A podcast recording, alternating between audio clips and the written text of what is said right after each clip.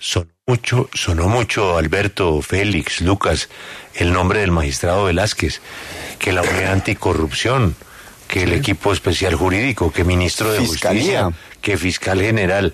Pero yo, aquí que nombramos, aquí no se le niega un ministerio a nadie.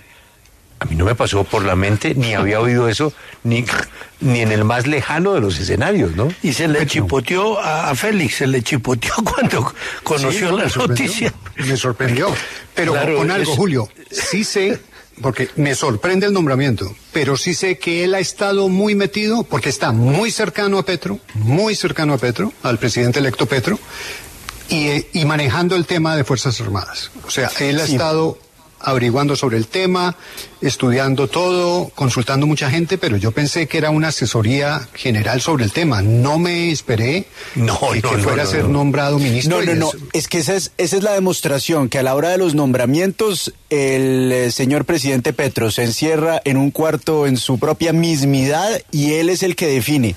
Así que la gabinetología en este caso es... Sí, pero sí había estado, como le digo, sí había estado Sí. consultando mucho el tema, mucho, y hablando con gente y viendo cómo es la situación, una cosa y otra, pero no imaginé el nombramiento nunca. Bueno, a- arranquemos, el, el magistrado eh, Velázquez es la parapolítica, ¿no? Sí, señor. magistrado estrella de las investigaciones de la paroli- parapolítica. Muy enfrentado, muy enfrentado al expresidente. Totalmente, No, no, no, pues son- el montaje Tasmania. Son enemigos públicos. Eso sí Eh, hay que eh. decirlo así. Eso sí, se pueden saludar. No, no, yo no creo que se saluden. No es el creo que- caso Tasmania. Eso sí, no, El- eso sí, cambio de andén. Eso Es sí el hay caso- cambio de andén. Pero Félix, es un tema que tiene que ver con algo que dijo el presidente sobre la cúpula militar. Que cómo va a quedar la cúpula. Si alguien eh, es un vigilante a la máxima expresión del respeto a los derechos humanos, ese es Iván Velázquez, ¿no? y de la corrupción. O sea, la comisión de investigación en Guatemala que, que salió porque al final el gobierno de su momento dijo, no, ya no más, no más de esto. No es que, les, es que el desbarata un balín, ¿no? No, allá, pero fue porque fueron los casos, la el trabajo con la fiscalía, los casos de corrupción que se denunciaron en Guatemala, eso fue un terremoto político. Entonces se va a en cumplir, Alberto, el tema de que en la cúpula militar y o de policía no puede haber un oficial que tenga una investigación de derechos humanos. Y por razones de su oficio, es imposible que hoy un alto mando militar no tenga, no quiere decir que sea culpable, ni más faltaba, no tenga al menos abierto un expediente de derechos Claro, humanos. Es imposible. No, esto es una bomba, ¿no?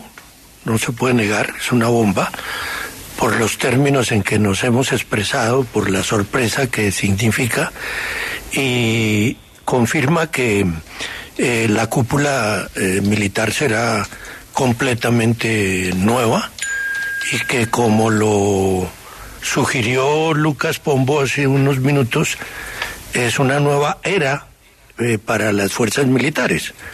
Eh, el representante de Acore estuvo muy prudente, cosa que alabo, porque evidentemente se trata de un de una respuesta al resultado electoral. Es decir, que si el senador Bolívar quería una línea dura en el gobierno, pues eh, creo que el presidente le ha contestado. Pues más dura, imposible. Eso sí, estamos hablando. Pero Alberto, esto usted sabe que para nombrar eh, eh, un alto oficial hay que respetar una antigüedad. Y si usted se salta la antigüedad, le toca hacer unos cortes durísimos. Claro que sí. O sea, A eso me refiero. le toca hacer unos cortes muy bravos y ahí entonces terminarían saliendo personas de mucha antigüedad. Así es. No, Lucas, es que no le pegamos a nada, hermano. Si no. Este sí creo que, que cogió a todo el mundo, incluso, incluso como digo, sabiendo que él estaba manejando Sí. el tema de, de, de, de, del, del enlace militar y de toda la situación de las Fuerzas Armadas, sabiendo incluso eso, nunca me imaginé que fuera el nombramiento, nunca. Pero ahora sí tiene sentido lo que nos dijo él en esta entrevista, porque él se había comprometido que iba a ser una ministra de Defensa mujer y dijo en esa entrevista, mmm, ya no lo sé. Y en ese momento ya debía tomar, de tener tomada la decisión de que, de que sería Iván Velázquez. Numeral no es saludable, yo creo que Lucas tiene sus horas contadas, ¿no? Pero le fue bien hasta esta hora, primera tendencia. Seis horas, diez minutos. Pero, ¿Pero ya... quién tiene las horas contadas, el numeral o yo? Eh, usted, usted. Porque yo hago, yo hago como los congresistas, me cambio la chapa. el numeral, el numeral. Ah, bueno. No, porque eso sí, esto de Iván Velázquez, eso es. No, es una bomba. Tremendo. Pero vea, este va a ser un, va a ser un, un, un gabinete bien diversos, porque usted, va a tener desde Iván Velázquez pasando por el doctor Ocampo hasta muy probablemente el representante a la Cámara Correa con 31 años del Partido Liberal. Así que este, este gabinete está lleno de sorpresitas. No más la representación de las minorías.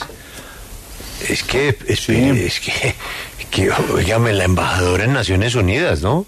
El embajador en Washington. Sí, sí, sí, la unidad de víctimas, Bueno. restitución de tierras. Bueno, pues ojalá que a todos les vaya muy, muy bien. Hacemos una pausa y regresamos aquí en la W.